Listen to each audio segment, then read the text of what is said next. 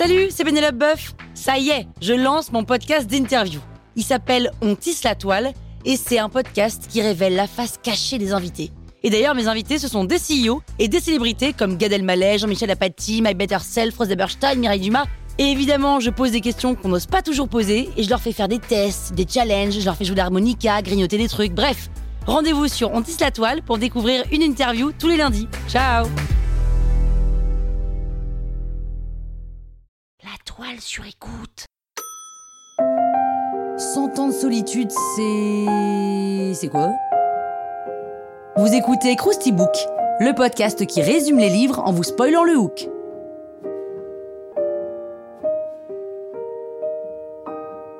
Allez, je vous rafraîchis la mémoire? Cent ans de solitude, c'est un roman écrit par Gabriel Garcia Marquez en 1967. Certains disent que c'est la plus grande œuvre en langue espagnole depuis Don Quichotte, et d'autres disent qu'ils sont d'accord. Parce que ce livre, autant que cela soit possible, il fait l'unanimité. Il s'est vendu à 30 millions d'exemplaires à travers le monde et a été traduit en 35 langues. Alors moi je suis pas tellement d'accord avec l'unanimité parce que, bref, j'y viendrai.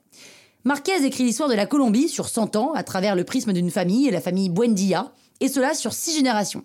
L'histoire se passe dans le village de Macondo, un village qui n'existe pas, et qui a été créé par José Arcadio Buendia et Ursula Iguaran, un couple de cousins qui ont trois enfants, José Arcadio, Aureliano Arcadio et Amaranta. Et il vaut mieux le savoir tout de suite, chaque génération, et donc il y en a 6 quand même, aura ces mêmes prénoms. Autant vous dire que moi, pour comprendre qui parlait, vu qu'ils ont le même prénom, Perso, j'ai galéré. Alors au fil de l'histoire, le village s'étend et de nouveaux habitants arrivent, ce qui développe l'activité commerciale. Mais arrive aussi la peste de l'insomnie et la peste de l'oubli. Heureusement, Aureliano a une super idée, il étiquette tous les objets pour se rappeler leur nom. Sauf que ça se gâte quand les gens commencent à oublier la lecture. Mais le chef des gitans et ami de la famille se pointe avec une fabuleuse boisson qui résout tout. Et puis la guerre civile éclate, et alors qu'une armée de résistance dirigée par Aureliano est envoyée pour lutter contre le régime conservateur, Arcadio, le petit-fils, est nommé chef du village et se transforme en un dictateur. Fatigué par la guerre, Aureliano signe la paix et rentre chez lui pour se consacrer à la fabrication de petits poissons en or. Burn-out de la guerre, un Aureliano parmi les 17 du même nom quitte le village avec l'idée d'y faire venir le train. Certains vont chercher du pain, bon bah lui c'est le train. D'ailleurs il ne reviendra pas avec une baguette mais bien avec une locomotive et des chemins de fer. Ce qui développe encore plus la ville et une plantation de bananes est même établie près de Macondo. Mais une grève à la plantation tourne mal et les grévistes sont massacrés et jetés à la mer. La pluie se met à tomber et ce pendant 4 ans, 11 mois et 2 jours, ce qui laisse le village mal en point. Aureliano se lance dans le déchiffrage d'un parchemin laissé par le chef des gitans jusqu'à ce qu'une de ses tantes revienne au village. Il couche avec elle, normal, et un enfant naît avec une queue de cochon, normal. Puis cet enfant meurt mangé par des fourmis. Encore plus normal. À la fin, Aureliano finit de déchiffrer le parchemin, se rend compte que les événements étaient prédits et que sa propre histoire s'achève là. Et avec lui, donc, l'histoire de Macondo. Bon, si vous n'avez pas compris grand-chose, c'est normal. Moi, j'ai rien capté. Et dans ce livre, il est quand même question de réalisme magique. Voilà, c'est un peu une oxymore, hein, concrètement.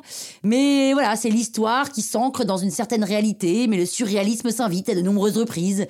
On dirait une épopée et on compte pas tellement les références bibliques, hein, ce qui en fait une sorte de récit sacré parce qu'il y en a une quantité. Marquez nous immerge dans cet environnement qu'il tricote en reprenant sans arrêt les mêmes éléments de génération en génération, créant ainsi une impression de connaissance acquise pour les lecteurs et même une culture. Cent ans de solitude, ce sont des mythes, des légendes, des réalités, de l'histoire vraie et de l'histoire inventée. Bref, une Bible quoi. Perso, j'ai pas adhéré, mais a priori, le monde entier y a adhéré.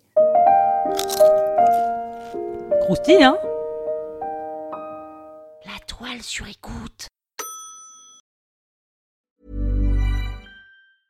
Mom deserves the best, and there's no better place to shop for Mother's Day than Whole Foods Market. They're your destination for unbeatable savings, from premium gifts to show-stopping flowers and irresistible desserts. Start by saving 33% with Prime on all body care and candles. Then get a 15-stem bunch of tulips for just $9.99 each with Prime. Round out Mom's menu with festive rosé, irresistible berry chantilly cake, and more special treats. Come celebrate Mother's Day at Whole Foods Market.